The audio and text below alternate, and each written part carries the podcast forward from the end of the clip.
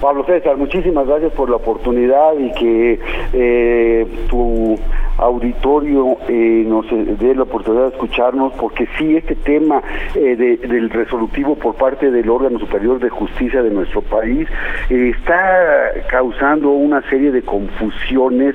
Y lo que quiero decir antes que nada, lo más importante, lo sustantivo es que esta resolución al proyecto lo fortalece y por consecuencia nosotros estamos muy, muy contentos con, eh, esta, eh, esta resolución por parte de la Suprema Corte de, Justicia de la Nación. Entonces, eso es lo más importante. En por, por, ningún motivo, como he escuchado en otros lados, o que la gente piensa que esto eh, termina con el proyecto, con lo debilita, nada más falso, es todo lo contrario, lo fortalece. Y déjame te explico. Tú me decías que cuál es la diferencia entre el ejercicio participativo que se hizo en noviembre del año pasado que se le llamó la, la, consulta ciudadana y esta que es una consulta indígena. La diferencia principal, la primordial, es que en la que llevamos a cabo en noviembre del año pasado, se votó la gente de tres municipios, eh, Ahome, Guasave y El Fuerte, se les consultó si estaban de acuerdo con la planta eh, de fertilizantes o no. Y como tú recordarás, el 76% votó por el sí. Entonces ese fue un ejercicio democrático de participación ciudadana que desde luego fue muy favorable para a cabo de una manera, además de ordenada, con una participación muy importante. Esta consulta que acaba de ordenar eh, eh, la Suprema Corte de Justicia de la Nación es un ejercicio de información que involucra únicamente a los pueblos originarios.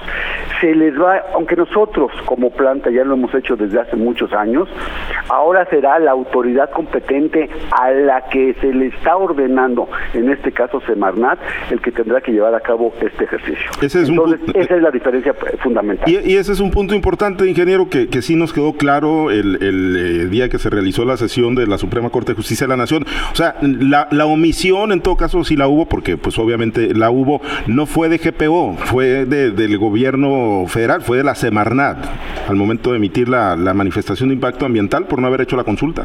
Así es, Pablo César. Eh, el, resolutivo no es en contra de, nosotros, de GPO Plantas Fertilizantes, sino en contra de la autoridad competente quien la debió haber eh, eh, llevado a cabo, que es Semarnat. Semarnat eh, no estuvo de acuerdo con la sentencia eh, otorgada en un inicio por un juez federal, el sexto de Mochis, que ordenó esa consulta. Semarnat no estuvo de acuerdo. Esto fue desde el 2018. Este ha sido un proceso muy largo y muy desgastante y por eso es que nosotros ya estamos muy contentos con, con esta resolución porque por fin llegamos al final de este largo camino. Ya se dictó una sentencia que es definitiva y Semarnat ya no podrá recurrir, ya no podrá oponerse, simple y sencillamente tendrá que cumplir con el ordenamiento y llevar a cabo a la brevedad, porque también no es en un año. la, Suprema es muy clara en ese sentido. No, no pueden pasar eh, años o meses, o sea, cuando mucho en dos meses la tendrá que estar conduciendo y ese se acaba la situación de los amparos y por eso insisto que el proyecto se verá fortalecido. Bien, pero entonces para aclarar y para la gente que nos escucha, ahí en la zona de Lázaro Cárdenas, de Carricitos, toda esa zona de influencia de los eh, pueblos originarios, no se van a instalar urnas, ingeniero, no se van a instalar casillas, centros de votación. Desde luego que no. Estos, estos ejercicios ya se han llevado a cabo en varias regiones del país y básicamente consisten en informar a los pueblos originarios muy probablemente de eh, únicamente de Ahome, probablemente también Guasave y el Fuerte, eso lo, eh, eso lo veremos en la sentencia definitiva que estaremos conociendo en las próximas dos semanas, el radio de que, de, que va a ocupar esta, esta consulta, y no, no, no se trata de un sí o un no, es un ejercicio de información en donde se va a escuchar a los pueblos originarios y se tomará en cuenta de manera muy importante su opinión.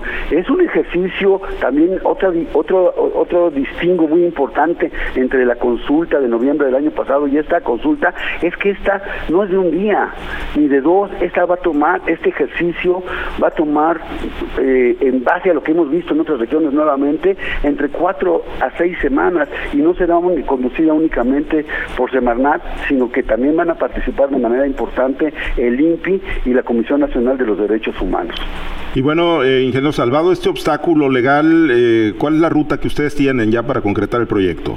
Pues eh, una vez que se lleve a cabo esta consulta, Semarnat tendrá que actualizar el permiso ambiental que, requerimos, ya incluyendo la consulta. Y entonces ya se libera toda esta situación de los amparos, el proyecto queda blindado y por consecuencia ya podremos comenzar a contratar y a capacitar a la gente que estará a cargo de la construcción de este gran proyecto que tanto necesitamos, no solamente en Ahome, no solamente en Sinaloa, sino en todo el país. El tema de los fertilizantes a nivel mundial es muy importante y más ahora con esta guerra sin sentido que se está llevando a Ucrania, que es un, uno, son, son dos países, Rusia y Ucrania, dos países productores de fertilizantes muy importantes y esos, esos dos países hoy no están suministrando al resto del mundo y por eso es que en México estamos teniendo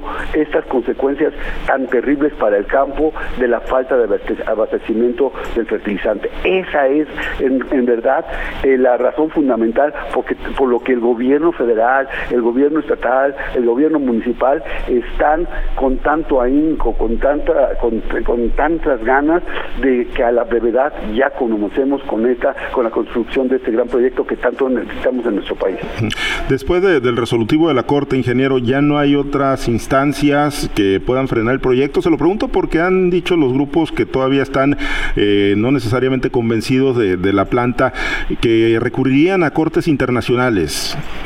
Bueno, eh, nosotros nos quedamos con que la gran mayoría eh, ya se manifestó, está a favor, la ley está de nuestro lado, entonces ya, ya nosotros estamos en lo nuestro, comenzaremos la construcción eh, muy probablemente a finales de este año, entonces nosotros en lo nuestro, que es la, comenzar la construcción de lo que será el complejo petroquímico más importante de toda América y va a estar orgullosamente en Sinaloa. Nosotros en eso estamos concentrados, ya hemos salvado todos los obstáculos que se han interpuesto, ha sido un proceso muy largo, pero finalmente la ley está de nuestro lado, siempre le hemos respetado nosotros, cuando no nos, no, nos ha favorecido, como sabemos, eh, te repito, este proceso de los amparos tres años, pero ya llegamos al final de ese camino, ya se agotaron las instancias y ahora nada más lo que queda es empezar con la construcción. Bien, y eh, antes de concluir, ingeniero, si, si nos recuerda y para todo el auditorio, que nos escucha en el estado de Sinaloa,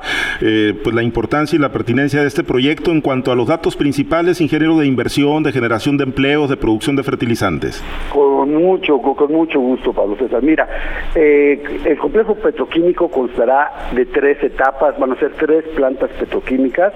Eh, la primera fase, que es en la que estamos concentrados, es la planta de fertilizantes de amoníaco con una capacidad de 800 mil toneladas al año. Una inversión inicial de cerca de 1.3 billones, 1.300 millones de dólares y la inversión total del complejo será por arriba de los 5 mil millones de dólares y eh, la primera etapa la estaremos eh, finalizando eh, una vez iniciado a finales de este año en tres años y todo el complejo se estará construyendo en 10 años y estaremos generando de manera directa 2.500 empleos y de manera indirecta más allá de los 10 mil. Es, este, este proyecto va a ser un parteaguas no solamente en Naome, en Sinaloa, va, va a ser un antes y un después. Hoy día, como sabemos, Sinaloa está enfocada principalmente al sector primario, que es la pesca, la ganadería, la agricultura. Con esta, el impulso que le vamos a, dar a Sinaloa es que va a principiar a fortalecerse y va a ser una potencia a nivel nacional en el sector industrial. Muy bien, pues estaremos pendientes. Eh, ingeniero, le agradezco mucho que nos haya tomado la llamada. Pablo César, el agradecido soy yo. Muchísimas gracias y estamos a la orden. Gracias, el ingeniero Arturo Moya Hurtado es el director general de Gas y Petroquímica de Occidente y ahí, bueno,